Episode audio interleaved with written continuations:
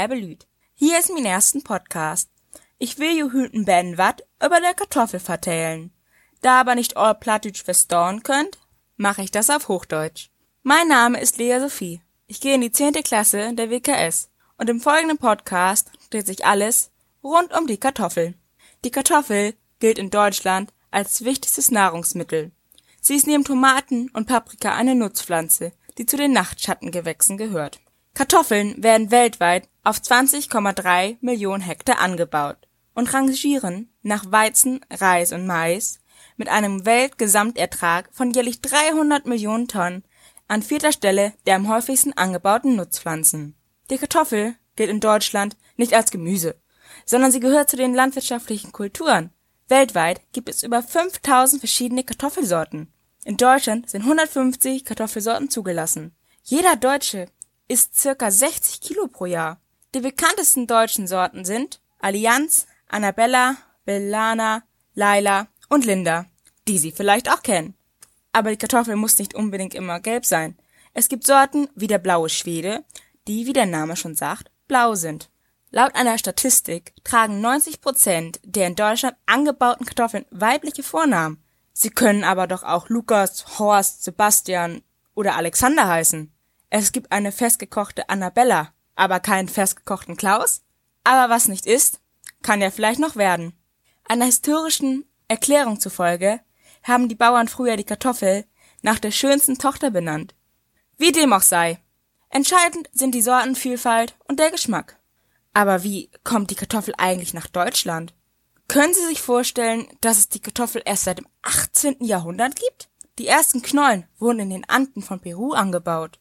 Wenige Jahre nach der Thronbesteigung von Friedrich dem Großen erlitt sein Land eine Hungersnot. In dieser Notsituation und wohl auch um die Abhängigkeit von dem Grundnahrungsmittel Korn auf Dauer zu mindern, entschloss sich der Preußenkönig, die Kartoffel anzubauen. Niemand konnte am Anfang etwas mit der Kartoffel anfangen. Sie roch nicht gut und schmeckte roh auch nicht besonders gut, so dass nicht mal die Hunde sie anrührten.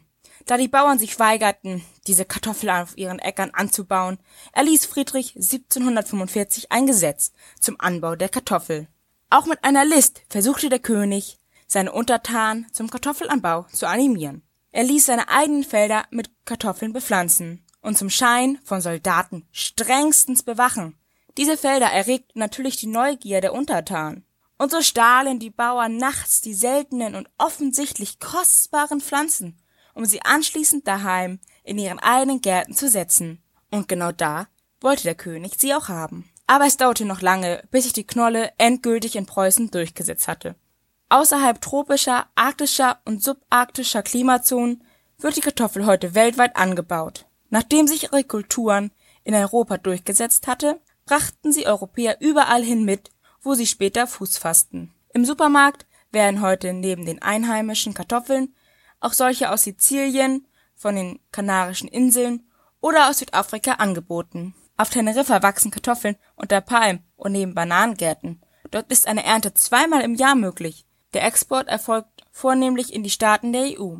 Aus Gründen des Ertrags werden Kartoffeln im Alpenraum nur noch selten bis auf 2000 Meter Höhe angebaut. Die Kartoffel in der Küche. Es gibt Dutzende von Kochbüchern, die sich ausschließlich der Kartoffel widmen.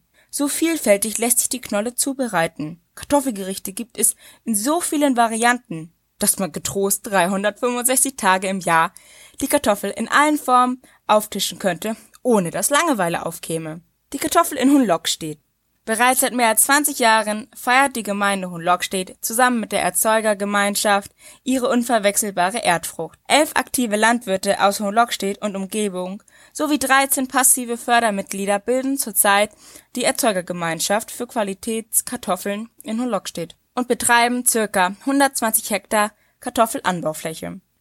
In Schleswig-Holstein befinden sich rund um unser Hunlockstedt eine große geschlossene Ackerfläche auf der die Kartoffeln aufgrund der besonderen Bodenbeschaffenheit bestens heranwachsen. Einen unvergleichlich kräftigen Geschmack bilden alle Sorten heraus, die zu ungeahnten Spezialitäten verarbeitet werden können. In jedem Jahr findet eine Kartoffelprobe statt. Dort werden fünf Knollen mit Matjes, Sahnedip und Butter gereicht. Neben dem Geschmack und der Konsistenz werden das Aussehen und die Pellfähigkeit benotet Jährlich werden eine Pellkartoffelkönigin und eine Pellkartoffelprinzessin gekrönt. Diese beiden Majestäten machen der Region und bundesweit auf die dicken Knollen aus dem sandigen Heideboden aufmerksam und repräsentieren unseren schönen Ort Hohenlockstedt. Mir ist es gelungen, Kontakt zu der noch amtierenden Pellkartoffelkönigin herzustellen. Ich freue mich, dass ich Sie heute zu einem Interview begrüßen darf.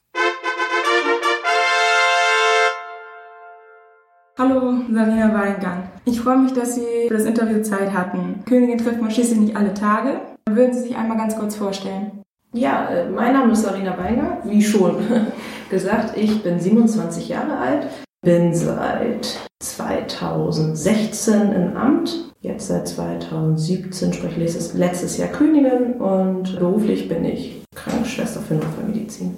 Okay. Warum haben Sie sich dafür beworben? Weil das ein Kindheitstraum war. Ich bin hier in, Stitt, äh, in Hunlockstedt groß geworden. Seitdem ich drei bin, lebe ich hier. Vorher habe ich in Hungiger Wolf gewohnt, also auch in der Gemeinde geblieben und habe immer die Königin in ihren Kutschen gesehen und das wollte ich auch irgendwann mal werden. Ja, das ist natürlich schön. Wie lange dauert Ihre Amtszeit? Zwei Jahre. Ein Jahr ist man Prinzessin, läuft mit der amtierenden Königin mit und danach ist man selber die Königin. Äh, welche Aufgaben haben Sie? Ähm, Hunlokji zu repräsentieren und die Erzeugergemeinschaft der Kartoffelbauern hier bei uns im Ort ähm, zu repräsentieren und auch Werbung zu machen. Wer kommt überhaupt als Königin in Frage? Jedes Mädchen, sage ich mal, ab 18, weil man doch schon viel rumkommt und ein Auto ist von Vorteil. Und welche Eigenschaften muss man mitbringen? Man muss frei sprechen können vor Menschen, vor einer Menschenmasse auch bei Festen man darf nicht so unbedingt schüchtern sein. Das wäre von Vorteil, wenn man auch auf Menschen zugehen kann, da man ja auch äh, was bewerben möchte oder auch äh, Kontakte knüpfen möchte. Wie lässt sich das mit der Familie und dem Beruf vereinbaren? Man muss gut organisieren können, um das äh, alles unter einem Hut zu bekommen, wenn man es möchte. Oder man sagt halt Termine ab. Und Thema Kleidung, also ist vorgeschrieben, was Sie anziehen? Man hat ja ein gesponsertes Kleid als Königin. Das ist schon Pflicht, zu allen großen Veranstaltungen anzuziehen.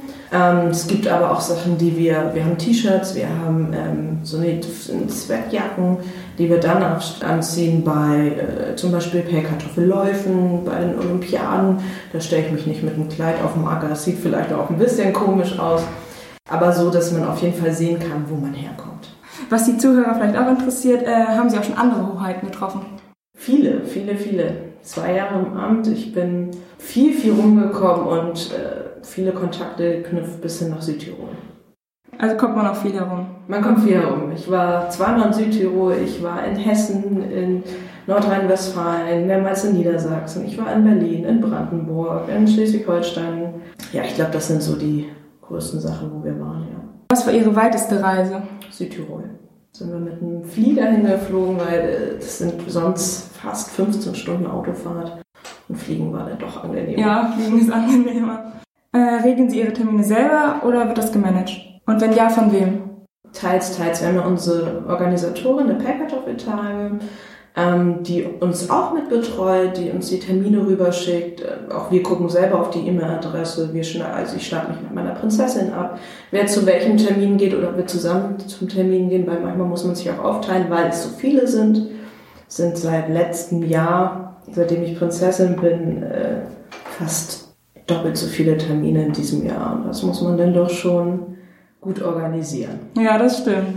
Ähm, hatten Sie Freude an Ihrer Amtszeit? Ja, sonst hätte ich es nicht gemacht. Können Sie Plattdeutsch sprechen? Ja. Sagen Sie mal was. Das ist immer schwierig, so aus dem Kontext ähm, Zum Beispiel, der WKS-Podcast ist sehr interessant. Ei. Ah, das glaube ich, kriege ich nicht hin. Irgendwas also ich spreche nicht mehr so gut platt, muss man wirklich sagen. Ich bin plattdeutsch zwar aufgewachsen, meine Großeltern sind aber schon lange tot. Ja. Und ich muss nicht mehr viel plattdeutsch sprechen. Besser verstehen als ja, sprechen. Ich auch. Ich lasse es lieber, okay. bevor wir es falsch machen, aber äh, theoretisch schon im Gespräch funktioniert es noch. Okay. Was ist denn Ihr Liebesgericht von der Knolle? Ich mag eigentlich am liebsten Pellkartoffeln mit äh, Matjes. So das klassische, der gute Glücksche der Matjes mit unseren leckeren Kartoffeln zusammen ist perfekt. Ja, das stimmt. Ja, okay, dann bedanke ich mich, dass Sie Zeit gefunden haben. Das waren meine Fragen. Sehr gerne. Das war mein erster Podcast zum Thema die Kartoffel. Ich hoffe, es hat euch gefallen. Bis zum nächsten Mal. Ciao, ciao.